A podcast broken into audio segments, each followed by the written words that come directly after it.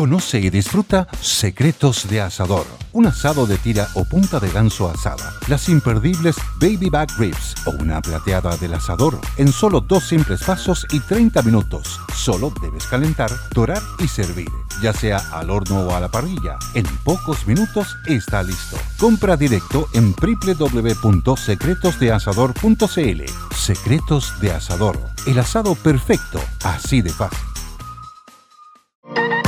¿Ofrece servicios a la industria pesquera o relacionado? Haz más eficiente tu administración. Con Came ERP, controla tu negocio desde cualquier lugar, incluso desde tu celular. Maneja facturación electrónica, producción, abastecimiento, contabilidad, cobranza, flujo de caja y mucho más. Todo en un solo lugar. Descubre nuestros planes desde 12 UF al año. Más información en came.cl o escríbenos a comercial.came.cl. Came con K. Potencia tu gestión con Came y sé el proveedor favorito de tu región.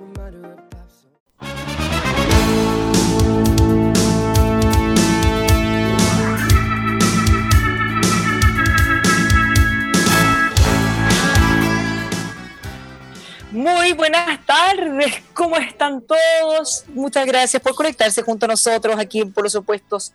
Le habla Bárbara Briceño junto a Francisco Vidal y el diputado Diego Chalper. ¿Cómo están? Muy bien, con mucho calor. en Santiago. Mucho calor. Acá en Rengo también hace mucho calor. Así que, ciudadanos, los envidio a todos los que tienen menos calor que en Santiago. Pensando en Punta Arena, Coyhaique. Aquí están anunciados 32 grados y ahora deben haber 30. Acá en Rengo sí estamos felices porque empezó la cosecha de los tomates renguinos, que aprovecho a hacerle campaña a Pancho Vidal. El mejor, tú no sé si le haces a la cocina, pero el mejor chancho en piedra lo haces con los tomates renguinos, para que sepas. Muy bien, no sé si el chancho en piedra, pero una ensalada de cebolla con tomate me gusta mucho a mí. muy bien, muy bien. Ya, pues ¿cómo, cómo todo? Eh, no hemos podido hablar con el diputado a propósito de lo que ocurrió ayer con este anuncio sorpresivo de un tercer retiro del 10%. Y me gustaría también saber las repercusiones, porque una cosa es el proyecto en sí y otra es la forma en cómo fue anunciado. ¿Por quién fue anunciado? Diputado. Diputado. Ahí sí olvidé. Oiga, eh, no, mira, yo creo que cometimos un error en inflarlo tanto el tema. Porque usted comprenderá que cuando el marido de una diputada se permite usar la plataforma de la Cámara de Diputados para anunciar un proyecto de ley, es una mezcla entre nepotismo, eh, no sé cómo decirlo, torped, pero en el fondo nosotros debiésemos ver una cosa así como, esto ya raya en los circenses pero no, salieron a contestar. Entonces, claro, el tipo ya sale diciendo en la segunda que está feliz porque subió cinco puntos en la encuesta. Que era la estrategia obvia de Pamela Giles, obvio. Si dale, dile, dile, no, no voy a decir el dicho, que el dicho puede caer muy mal, pero, pero entonces, ¿para qué le inflan tanto la cambucha? Yo creo que es evidente que esta mujer va a recurrir hoy día al 10%, mañana aumentar la pensión básica solidaria, posiblemente extender, bueno, va, va, va, a insistir en la fórmula. Yo por eso consideraba que era tan importante el fallo del Tribunal Constitucional, ojalá, eh, rechazando la fórmula, esta fórmula de los artículos transitorios, que da lo mismo porque los va a usar igual, ¿ah? o sea, da lo mismo que el Tribunal Constitucional los declare inconstitucionales, porque el juego de ella es totalmente comunicacional. Eh, y yo tengo la sensación de que no hay que inflarlo tanto.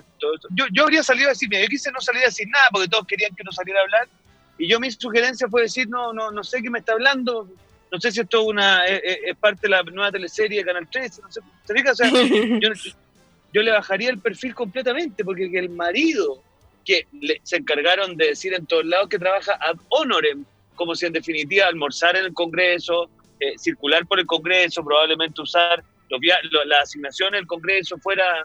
Entonces, yo creo que al final estamos enfrentados a algo que no hay que inflarlo más, porque efectivamente ella juega con eh, eh, el que se le infle para ir generando prensa. Esa es su dinámica.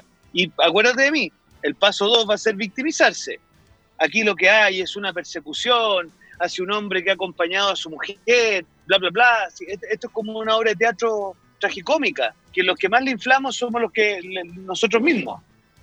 Así lo veo yo, Bárbara, para serte franco. Bueno, no hay que decir su nombre. Francisco. Bueno, esto lo discutimos ayer y conversábamos contigo, Bárbara, lo excéntrico del anuncio, pero ya está la respuesta en el mismo diario santiaguino hoy día. ¿Cuál es la respuesta de don Pablo Maltés? Subió cinco puntos en la encuesta. Para eso lo hizo. Sí, pero sí, es lo que discutíamos ayer. Yo, yo entiendo por qué él lo hizo, todos lo entienden, si no hay que ser muy inteligente. El tema es por qué lo dejan, por qué se le prestan eso, porque eso es la, al final. ¿Por qué a la diputada lo permite y por qué los demás lo permiten? La, la, diputada le interesa que su marido sea gobernador regional metropolitano. Y en consecuencia, si ella pensó en el anuncio, le dice, mira Pablo, hazlo tú, tú te vas a apropiar en la ciudadanía del tercer retiro y además tú eres candidato a la gobernación regional metropolitana. ¿Qué mejor? Pero mira, yo sin ánimo de hacer ninguna crítica a nadie en particular, a uno le gustaría que cuando eso sucede en el Congreso, eh, para no darle bombín, escucha, ¿cómo nadie le pregunta, pero a ver, usted caballero, perdón, ¿en calidad de qué presenta este proyecto? De asesor, pero usted no es marido de la diputada, ¿sí? ¿Y no le parece que es extraño, por decirlo de alguna forma, que el marido de la diputada, en cuanto asesor, ¿cómo, cómo ¿cómo no lo torean un poquito? ¿Cómo, cuando te torean a ti cuando eras vocero? Un poquito. ¿ah?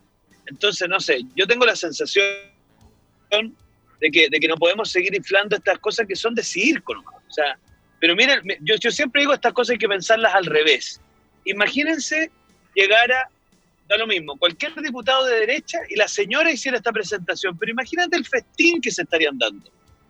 Pero en todo caso, igual ha sido bien criticado. Por ejemplo, incluso desde el Frente Amplio, yo conversé hoy en la mañana con el senador Juan Ignacio Latorre, y, y él dijo que le parecía también, por lo menos en el tema de la forma, bien impresentable, que esto, el marido de una diputada haciendo O sea, evidentemente esto iba a caer mal en todos, o casi todos los que no sean ella y su marido candidato. Claro. Así fue, pues. Sí, pues así, evidentemente. Ahora, ¿qué va a pasar con ese tercer retiro? lo que pasa es que eh. si la diputada tiene la asesoría legislativa, se presenta un tercer proyecto, copia del segundo y del primero. Se cambia la fecha, ¿no? Sí, eso es. De hecho, eso es, es lo mismo. Claro, ahora ayer Matías Walker afortunadamente salió tirando en la cadena al tiro. Eh, bien lo mismo al, al jefe de ANCA del PPD, y por lo tanto, nada, pues de esperar que, que, al menos tengamos alguna dosis de sensatez. Ahora, yo quiero ser súper claro, ¿ah? acá hay un desafío de hacernos cargo de que si vamos a tener un rebrote, y esto se lo hemos dicho hasta el cansancio del ministro, hay que generar mecanismos que entremezclen ingreso para los trabajadores informales, que probablemente tiene que ser un ingreso familiar de emergencia 2.0, ahí aprovecho, o 3.0, Ahí aprovecho de insistir en algo que lo hemos conversado muchas veces, el tema del registro social de hogares todavía no está resuelto.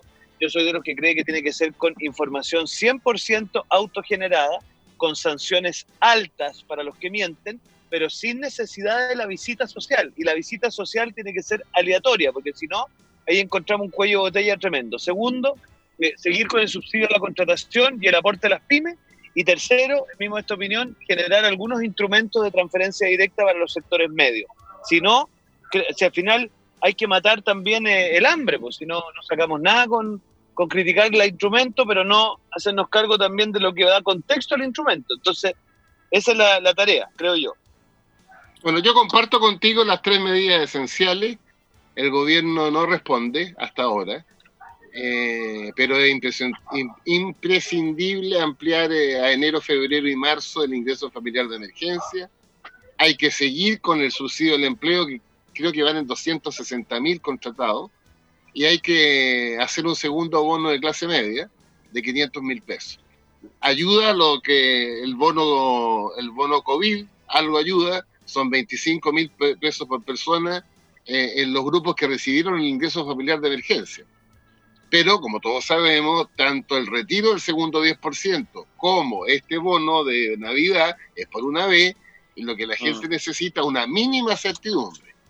Sobre todo, cosa que ayer comentamos, Diego, que el Ministerio de Desarrollo Social actualizó el registro social de hogares. Así es. y lo llevó a una cifra impresionante. Eh, los hogares que estaban antes de la pandemia eran 5.400.000 hogares subió a 6 millones y medio de hogares. Ese es el nivel de desesperación, auditores de la radio del Conquistador. Ustedes comprenderán que si hay un millón cien mil hogares que se inscribieron en el registro social, es porque están pidiendo ayuda. Pueden haber dos, no sé, 50 sinvergüenzas que, que estafan a la información, pero no un millón cien mil hogares de chilenos y chilenas.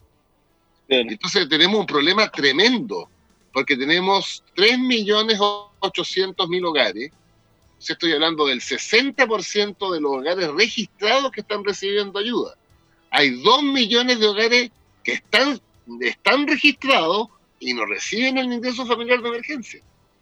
Entonces, eh, aquí tenemos dos problemas. Cubrir, al, ojalá a la mayoría de los de que están en el registro social de hogares, y reiterarle al ministro Briones que tiene que pagar enero y febrero, a lo menos. Mm. Sobre todo en las zonas como la tuya, que también hay mucho trabajo temporero, si la, el rebrote sigue como está, bueno, el trabajo temporal de enero, febrero y marzo, buenas noches.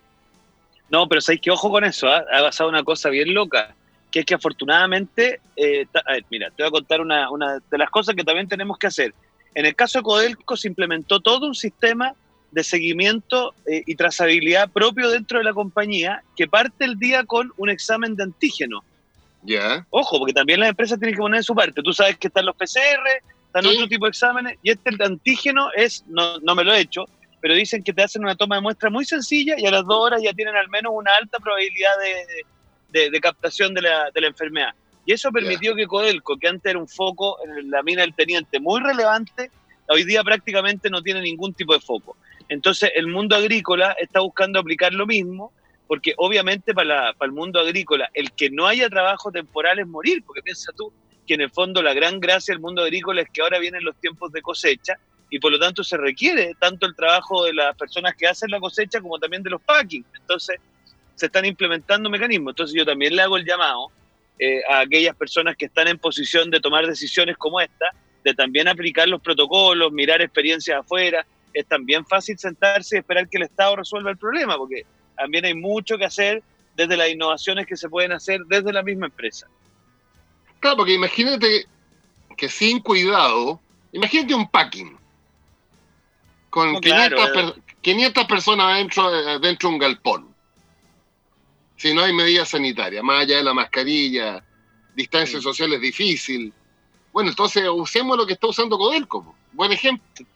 Tal cual, por eso sí que... Porque además, además que la, si no se cosecha, bueno, buenas noches, pero los, las temporeros y temporeras yo te diría que el trabajo, ingresos diarios, obvio. Exactamente, y viven todo el año de esos ingresos, de los ingresos de la cosecha.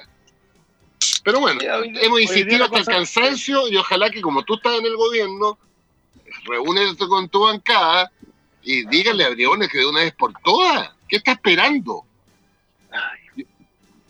Yo, no, la verdad que no me explico, ¿eh? No me explico. Estamos en cadena, estamos en cadena oración. Estamos a 16 de diciembre. Claro, la gente se puede olvidar con el segundo retiro y el bono COVID. ¿Y cuando llegue el 16 de enero? Eh. ojalá. Ojalá. Hay una canción de Silvio Rodríguez que se llama Ojalá. Muy bonita. ¿Qué más tenemos, conductora? Entonces, se nos fue la conductora. se fue la conductora. Podemos, podemos conversar del veto del veto famoso al, al bueno, pero algo ya hemos hablado de eso, ¿no? Yo, me imagino que tú y yo estamos de acuerdo que esta cuestión no, no, tiene ningún fundamento. Ahora estoy bien impresionado de cómo se ha transformado en un coro bastante unívoco el tema, la fiscalía, el poder judicial, hasta el defensor salió salió dejando claro que esto no, no lugar. Sí, no, porque tiene, tiene mucha mucha distorsión el proyecto. Eh, no, no, no no, no, a mí no me gusta porque además genera una situación muy difícil.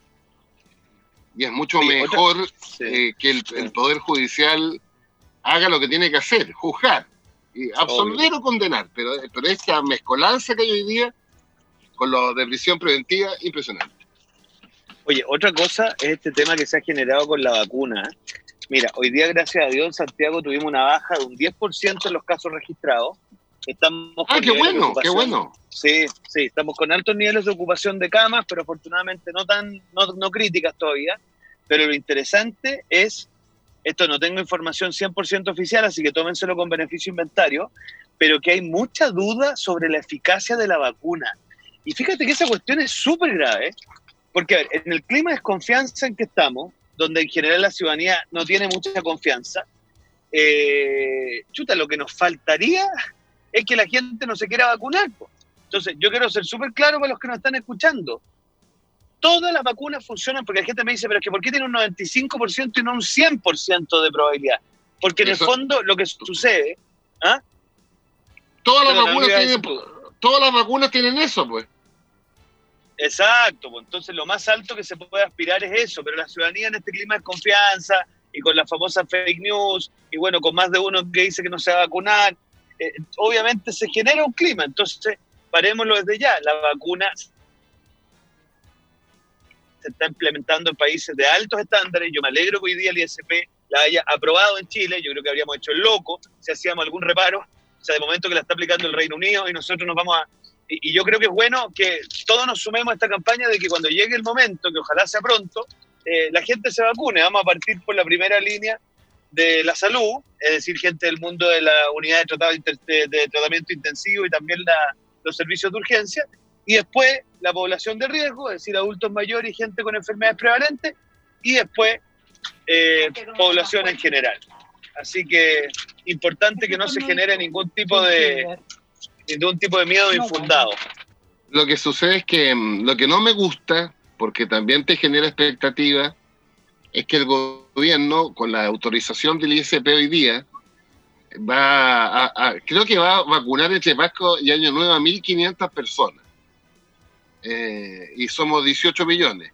Entonces, también prudencia, ¿eh? prudencia, porque esto no puede ser marketing y todo el mundo sabe que la masividad de la vacuna va a ser a partir de marzo abril. Entonces, también prudencia en eso. Y lo otro es que ayer me equivoqué, efectivamente, porque una amiga mía me escribió después y me dijo que el orden de los de las vacunaciones, eh, efectivamente, primero vienen los trabajadores de la salud, segundo vienen los adultos mayores, tercero vienen las enfermedades crónicas y después vienen las fuerzas de orden y seguridad. Ese es el orden. Claro. ¿Ustedes están entre los que se van a vacunar rápido lo antes posible? ¿o sí, dicen que hay varios que se están... Que se están... Yo quiero ser el ¿Ah? primer vacunado por Piñera. Sí, eso es una tontera. Lo antes posible. Oye, ¿me escucharon? Quiero ser el primer vacunado por Peñera porque ha vacunado medio Chile, entonces yo quiero. Ah, mira, qué gracioso. Pero mira, después de la vacunación masiva que sufrimos en el gobierno anterior, cualquier vacuna queda chica. Ya, déjame hasta ahí no, déjame hasta ahí no. Ya. 450 mil familias con el estudiante en gratuidad. ¿Qué tal? Esa sí que es vacuna, mierda. Ay, y que no fue. Oye, gratuidad parcial y la boca te queda ti mismo. Ya, sigamos. Para algunos. Bueno, ¿qué más tenemos con conductora que se fue, que se fue a bañar? no, lo que pasa es que se me cayó la conexión y me costó mucho volver a entrar, entonces me perdí un poco lo que estaban conversando. No estábamos viendo el tema de la vacunación, el tema de los que no quieren vacunarse, el tema de los que dicen que la vacuna es insegura, el tema del orden de las vacunas por segmento. Eso está. Los, los vacunados. ¿Quiénes van a ser los vacunados? Y así. Oye, a propósito de candidato, no Oye, lo otro. Eh, eh, Francisco, dale. Eh, no, que le, está, le iba a preguntar a Chalper que si va a proclamar a Mario Desborde el 5 de enero. Ay, quiere preguntar lo mismo a pues propósito de candidatos. Sí, hay una discusión bien, bien larga de eso, ¿ah? Mire, yo, yo, he dado mis opiniones en privado. Yo creo que Mario Desborde, evidentemente, es un candidato que tiene toda, toda la posibilidad de, ser el candidato de renovación nacional. Pero yo tengo serias dudas si hay que precipitar estas cosas tanto. Yo creo que hoy día la gente no está en sintonía de carrera presidencial y yo creo que además, incluso por Mario Desborde, lo bueno sería de que su candidatura surja de un procedimiento normal, respetuoso de, los procedimientos adecuados y eso es básicamente que haya espacio para campaña interna, que si otros candidatos quieren surgir puedan surgir Entonces, yo creo que no hay que precipitarse, y se lo he dicho a él, para serte franco. ¿ah? Eh, ¿Qué te responde?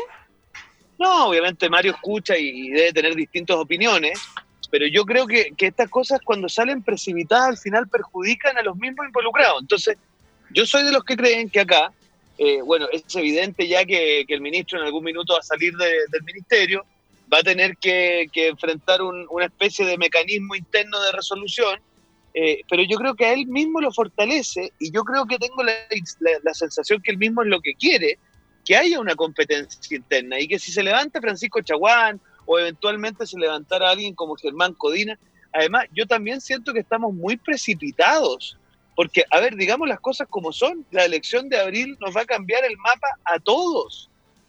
Porque por Dios que va a ser distinto el escenario A, si es que le va muy bien a Chile Vamos, si le va muy mal, en fin. O sea, entonces, ¿qué, esta cosa de que estamos prácticamente tan temprano tomando definiciones tan difíciles después de modificar, yo no soy muy amigo de eso, para serte franco. Oye, y la pregunta, ¿y por qué no hacen primaria entre los diversos candidatos abiertas y ciudadanas, como lo va a hacer el PPD? no hemos hablado de eso, después comentémoslo. Eso, eso puede, ser un, puede ser un mecanismo. Pero sería el más sano de todo. Porque la alternativa es que serán 400 los consejeros que elijan el candidato de RN, o eso que sean 40.000 o 50.000 o 100.000 personas. Es mucho mejor para el candidato que gane ser elegido por militantes y ciudadanos a que solo por militantes. Ahora, eso, Francisco, es mejor en el sentido como de, la sustentabilidad del, del, nombre, porque si tú dices, claro, obviamente uno preferiría que te elijan rápido, aunque sean 5 o 10 o los que sean de la directiva, en vez de pasar por el otro proceso. Pero al final, si tú no eres capaz de ganar una primaria, finalmente no eres tan competitivo. Entonces, claro, puedes prolongar, pero, pero no necesariamente te va a ir bien como candidato presidencial. Ah, no, no, no, es, lo que, es lo que tú siempre has promovido. No, por, por, eso, pero en el fondo es puede ser como doloroso ir a la primaria, porque siempre hace más fácil ir así directo, pero igual es como un feeling de... Pero, es un gran engaño, pues, un gran engaño a sí mismo ir directo. Exactamente. Porque yo siempre coloco el ejemplo de Beverly Hills, de la derecha, que es Itacura. Si se hubiera designado a nivel de partido, el candidato sería Max del Real. Pero como la derecha optó por consultarle a la ciudadanía de derecha, de Vitacura, que fueron más de 11.000 personas a votar, bueno, la candidata de la derecha es Camila Benino. ¿Cómo no va a ser importante que Camila Benino sea legitimada, no por su partido, que el más pequeño de la derecha, Evópolis, sino que por miles de ciudadanos de Vitacura. Entonces. Bueno, vamos a conversar de lo que definieron también en tu partido, pero antes les cuento de Tepillé. Sube la delincuencia y aumentan los robos, la gente se comienza a preocupar más, pero no se, no se preocupe. Tepillé está ahí para que pueda confiarle su tranquilidad. Con un 97% de efectividad, es el único que no graba robos, los evita. Confíe en Tepillé, lo más preciado. Solicite un ejecutivo sin costo en tepillé.cl. Todos son bienvenidos a tepillé.cl. Si está pensando en vender o comprar una casa, no pague de más. Contáctelos en 1% Brokers, la revolución en gestión inmobiliaria, transparencia y la comisión más baja del mercado. 1% Brokers, expertos en las condes de Vitacura, lo van a Les puede escribir a info arroba 1brokers.cl o en el sitio web 1brokers.cl. Y tú aún vas a pagar de más. Nos vamos rápido una pausa y estamos de vuelta con más por los opuestos.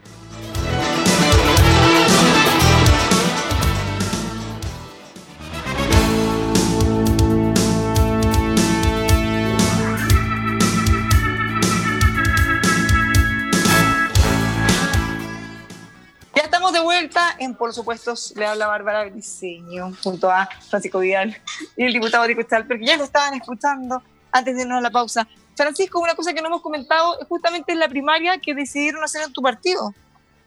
Así es, el Consejo General del PPD el sábado recién pasado, eh, en una votación muy mayoritaria por un 75% de sus consejeros nacionales, que es el órgano máximo de acuerdo a la ley de los partidos, optó por que el candidato presidencial del PPD, que hasta ahora son Jorge Tarud, Heraldo Muñoz y yo, sean elegidos en la primaria abierta y ciudadana, es decir, que lo elijan, todavía no se sabe la fecha, es probable que sea en enero, los últimos domingos de enero, eso está sujeto al tema de la pandemia, que sea elegido por los militantes y todos los ciudadanos independientes que quieran participar en la selección del candidato PPD. Yo creo que eso es lo correcto.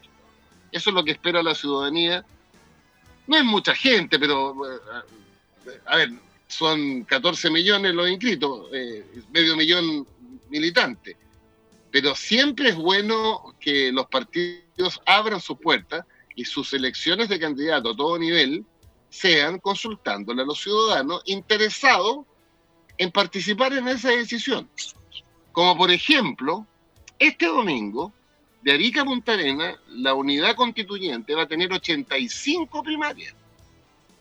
Primarias que son de candidatos de los partidos de este bloque que van a concursar frente a la ciudadanía de su comuna para que esa ciudadanía elija quién será la o el mejor candidato para ir a la municipal del 11 de abril. Eso es lo bueno. Eso es lo correcto. Eso es lo, que espera la ciudadanía.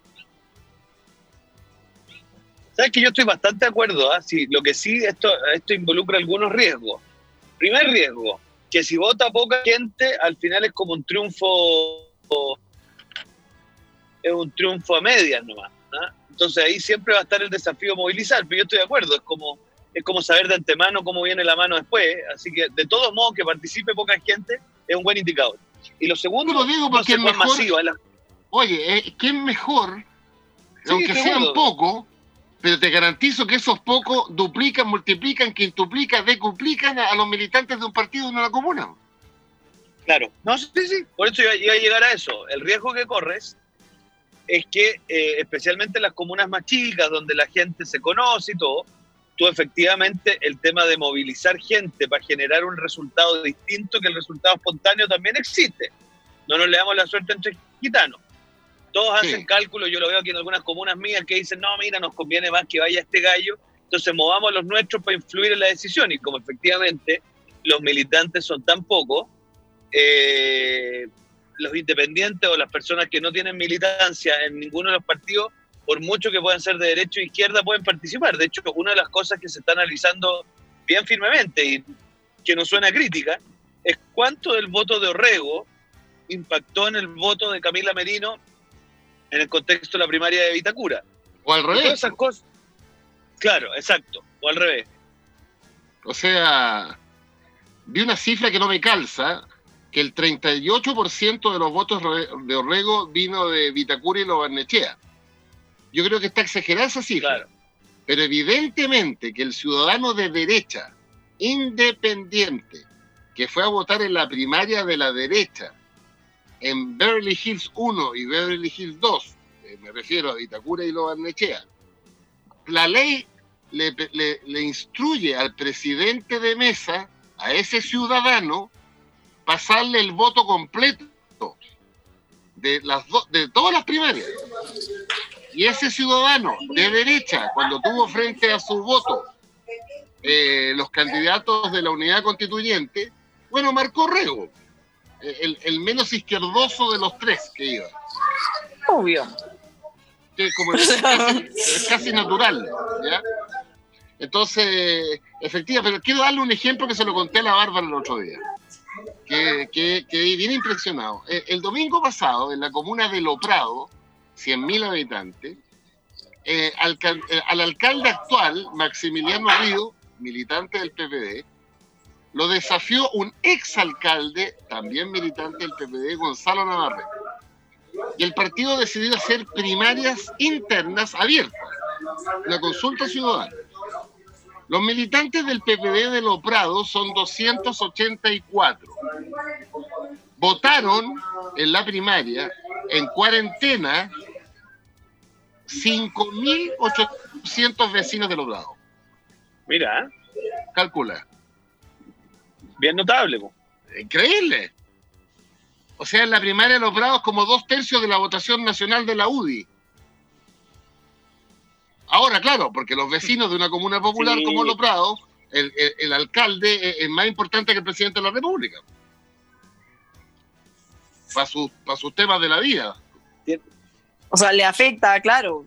El alcalde es lejos lo más, lo más directo. A quien recurren cuando necesitan ayuda. La posibilidad de que un partido, de un independiente distinto altere bueno, esta es una comuna grande, 100.000 habitantes, pero yo entiendo que se pueden haber distorsiones en comunas más pequeñas, donde voten 500, 600, 1000 personas. Porque, pero lo Prado, lo Prado es grande, lo mm. Prado es grande, lo que pasa es que usted, pues ministro, tiene que pensar en las regiones, aquí tenemos comunas muy chiquititas, Coinco son 3.000 personas, y ahí evidentemente sí se pueden hacer algunos movimientos. Pero mire, yo creo que al final lo importante, yo estoy de acuerdo con Pancho en que hay que ir caminando cada vez más a que la ciudadanía participe, ¿ah? pero hay un tema que tenemos que mirar con mucha atención y que no aplica a lo Prado, porque en lo Prado es comprensible que la gente se movilice por cosas que le afectan directamente porque hay gente que vive en una situación de carencia total, muchas veces. Pero fíjate que hay, un, hay una dinámica que, nos ha venido impuesta por el, por el individualismo imperante, en que la gente de alguna manera está entendiendo la participación como una opción de consumo. Es decir, participa en la medida en que me afecta, pero si no me afecta a mí directamente no participo. Y esa cuestión, claro, es comprensible, pero es discutible, porque al final, obviamente, cuando usted, por ejemplo, elige a, a un gobernante o lo que sea, también tiene que pensar de alguna manera en cómo eso impacta en general. Entonces, hemos ido generando una lógica de ciudadanía medio individualista que hay que mirarla con atención. ¿ah? De nuevo, no aplica lo Prado, porque no aplica lo Prado porque es un compadre que obviamente es una señora que va a votar porque se da cuenta de que un alcalde u otro le puede efectivamente afectar en su supervivencia. Pero también, por decirte, hay otros que, que, solo participan en la medida en que les afecta directamente y si no, de frente no participan. Y eso es de un individualismo bien discutible. Mira, hay un libro, Pancho, que sacó el YES, que sacó el, el Instituto de Estudio de la Sociedad, que habla de, se llama Primera Persona Singular, que son reflexiones de cómo en la sociedad de consumo y el liberalismo han impactado, o el individualismo, en las conductas de los ciudadanos desde el punto de vista de su participación política. Súper interesante, súper interesante. ¿Y dónde se compra ese libro?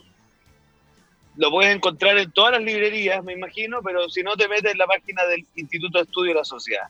Lo vamos que a una reflexión desde la es una reflexión desde la centro derecha eh, cuestionando algunas consecuencias del individualismo. Súper interesante. Muy bien. Bueno, en mi pelea en el diario con la gente horizontal, pues si llevo varias cartas peleando ahí con la gente horizontal. Así te he visto. De, este tema. Lo que pasa es que horizontal, que es el, centro de, de estudios de la evolución política, y ese partido es profundamente yo diría, neoliberal en lo económico, profundamente. Y son, bien, son bien ortodoxos, muy cercanos a la UDI en eso. Lo que los diferencia a Evópoli de, de la UDI es la otra dimensión valórica, los, los denominados valores o culturales. Eh, eh, a ver, Evópoli es consistentemente liberal en lo económico y en lo cultural, mientras que la UDI es liberal en lo económico y muy conservadora en lo cultural. Si no, serían todos del mismo partido. Es verdad. Hay harto de eso, ¿ah? Sí, claro. Ay, Felipe Cas es un defensor, más allá de que Briones sea su partido, de la máxima ortodoxia. Eh, y Felipe Cas es el líder de Bópoli. Pero bueno. ¿qué más tenemos, ciudadana conductora? Estoy revisando en la, segunda, justamente. Y bueno, y la portada, por supuesto, dice todo fríamente calculado. Y sale lo que comentamos al principio del programa respecto a los anuncios del 10%, justo cuando partimos. Ah, viste, todo fríamente calculado. todo fríamente calculado. El, anuncio lo hace el candidato gobernador y su argumento es que gracias al anuncio subió cinco puntos en las encuestas para elegir al gobernador regional metropolitano. Sí, oye, otra cosa es algo entretenido es que pero mira, ya se aprobó. Para mí esto, solo a comentarlo, no, muy cortito. Yo creo que esto es, y lo dice muy bien el artículo de la segunda, la farandulización de la política. ¿Ah? Yo te lo digo, a mí, a mí me da mucha rabia porque me parece, digamos las cosas como son, me parece una frivolidad tremenda el que una persona use el dolor de la gente como un contexto para favorecer una opción electoral del marido porque eso es lo que aquí está ocurriendo. Y hay que poder decirlo con todas sus letras. Es una mezcla entre frivolidad, nepotismo y aprovechamiento político del dolor que no es aceptable. Y si no le ponemos el cascabel al gato, quiere decir que no hemos entendido lo que aquí está en juego. Que ella se aproveche de las carencias de los vecinos de Chile en un momento dramático para posicionar al marido candidato, me parece una frivolidad que raya en lo impactante. Sí, ya, lo tenía que decir. Eh, Yo comparto. Perdónalo. Lo comparto. No había tenido la oportunidad al comienzo del programa, pero, pero me parece inaceptable. Digamos las cosas como son, Bárbara, porque aquí está teniendo. Está usando el dolor de la gente para poner al marido candidato. Eso la gente tiene que captarlo, más allá de la abuelita y el abuelo y el nieto y la. No, a ver, pongamos las cosas en su contexto. ¿Cómo vamos a usar el dolor de muchos chilenos que con suerte llegan a fin de mes para posicionar al marido, que entiendo que es marido, a candidato a gobernador? Todo tiene que tener un límite. Bueno, bien impresentable, ¿eh? bien impresentable. Pero mira, se me quedó algo eh, que es interesante para nuestros auditores. Eh, ¿Por qué no le preguntas tú o tu bancada al ministro Briones? Una pregunta que me, me encantaría hacerle, pero es más fácil que te reciba a ti que a mí. ¿Cómo se explica que habiendo 6.400.000 hogares, 6 millones y medio de hogares en el registro social, estén recibiendo, de acuerdo al gobierno, 3.800.000 hogares? ¿Qué pasa con esos 2.700.000 hogares adicionales? Te prometo que es una incógnita que no, no, no tengo respuesta. Pero ojo, no todo, no por tener registro social de hogar te haces beneficiario de los beneficios, po. No, evidente. Alguien, puede tener, alguien puede tener sobre el 40, sobre el 60, sobre el 80 pero, incluso. Pero yo creo que, ah, bueno, nunca se ha explicado eso, ¿eh? sería bueno que se explicara. Sí, claro, hay que explicarlo bien, porque si no la gente se confunde, ¿no? Exactamente, obvio. O sea, uno tiene que ingresar los datos y eventualmente calificas, y ojo, porque no todas las cosas son las mismas. O sea, probablemente alguno califique para una cosa, otro para otra, otro para todas. Claro. O sea, no por el solo hecho de estar, quiere decir que ya calificas y, siempre para todos los programas. Sí, pero a mí me preocupa el, el, incremento de un millón cien mil hogares. Esa gente, ¿dónde, se, ¿dónde se incorpora? ¿Se incorporó al IFE o no? Hay que explicar bien eso o sea, claramente si la gente que hizo eso y se inscribió es porque, lo más, como decías tú, Francisco, lo más probable es que necesitaba la ayuda, sino para qué. Sí, claro, claro. Pero es que, ojo, también tuviste que inscribirte para el bono, para el bono de clase media. O sea, en el fondo se fijó como marca base de todo este tema el que tú tuvieras registro social de hogar, porque necesitábamos tener un, perdóname la palabra latera, pero un indicador de, de clasificación socioeconómica. Esa era la idea, y por lo tanto había mucha gente que como nunca había necesitado los beneficios, nunca se había registrado. Entonces, pero es bueno el punto que levanta Pancho, porque quien lo hacía muy bien esto era Sebastián. No sé, Sichi lo explicaba, sí. Sí, la, pizarrita. Sí. La pizarrita se nos, eh, fue... lo perdimos. Sí, bueno, con la pizarrita llegaba a, a explicar todo en fácil para que la gente pudiera entender también quiénes podían ser beneficiados, qué tenían que hacer, cómo, dónde, cuándo. Y eh, bueno, y ahora vamos la pizarrita le ayudó a ser eh, candidato presidencial, ¿eh? O sea, no sé si todavía, no es candidato presidencial, pero eventualmente podría. Pero la Renovación Nacional, una parte de ello, incluyendo Diego Chalper, prefiere a Sichel que a Desborde. Pero uh, bueno. Lo dije, lo dije ¿qué? ¿Qué tal? Está cosechando algo. Eh.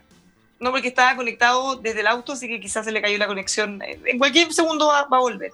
Bueno, pero eh, vamos, ahí está. Ahí volví, ahí volví. vamos a tener novedades pronto del bono de Navidad. Bueno, hoy día se ha anunciado. Sí. Y respecto a qué, cómo, cuándo, dónde, cuáles van a ser los beneficios, que, eh, o sea, cuánto. Yo a la hora del almuerzo, a, la, hora del almuerzo viva, eh, van a recibir el beneficio las familias que están recibiendo el ingreso familiar de emergencia. O sea, esos 3.800.000 hogares, eh, con una diferencia, las familias que están viviendo en comunas sin cuarentena reciben 25 mil pesos por persona. Una familia, monte de cuatro, recibe 100 mil pesos. Las familias que están viviendo en comunas con cuarentena reciben 55 mil pesos por persona. O sea, si son cuatro, son 220 mil pesos. Ese sería el bono COVID de Navidad. Bueno, ¿le parece que mañana demos más detalles? Porque ahora nos tenemos que ir. Pero Muy bien, pues. A ningún lado nos vamos sin contarles de Mercadito de la Provincia. A todos los que saben reconocer lo que es bueno. Llega este mercadito con los mejores productos del país directo a su casa. Cortes angus, costillar, lomito de cerdo, mucho más en Instagram, la provincia-mercadito o en Apoquindo 4445, eh, local 1, a paso de Metro Escuela Militar, Mercadito La Provincia. Por supuesto, Texpro, líderes en tratamientos de agua para purificar el agua de su industria, su empresa. Hágalo con Texpro. Eh, desde el agro hasta la minería han formado un gran equipo de profesionales, tecnologías necesarias para su proceso, generando con los clientes alianzas a largo plazo. Más que un producto, una solución, búsquelos en texpro.cl, lo puede llamar al 223849000. Ya está, todas las invitaciones hechas y ahora los invitamos a que sigan en la sintonía de Radio Conquistador. Francisco, diputado, hasta mañana. Hasta mañana. Hasta mañana, Bárbara. Que les vaya Buena bien. chao. Chao. Chao. Adiós.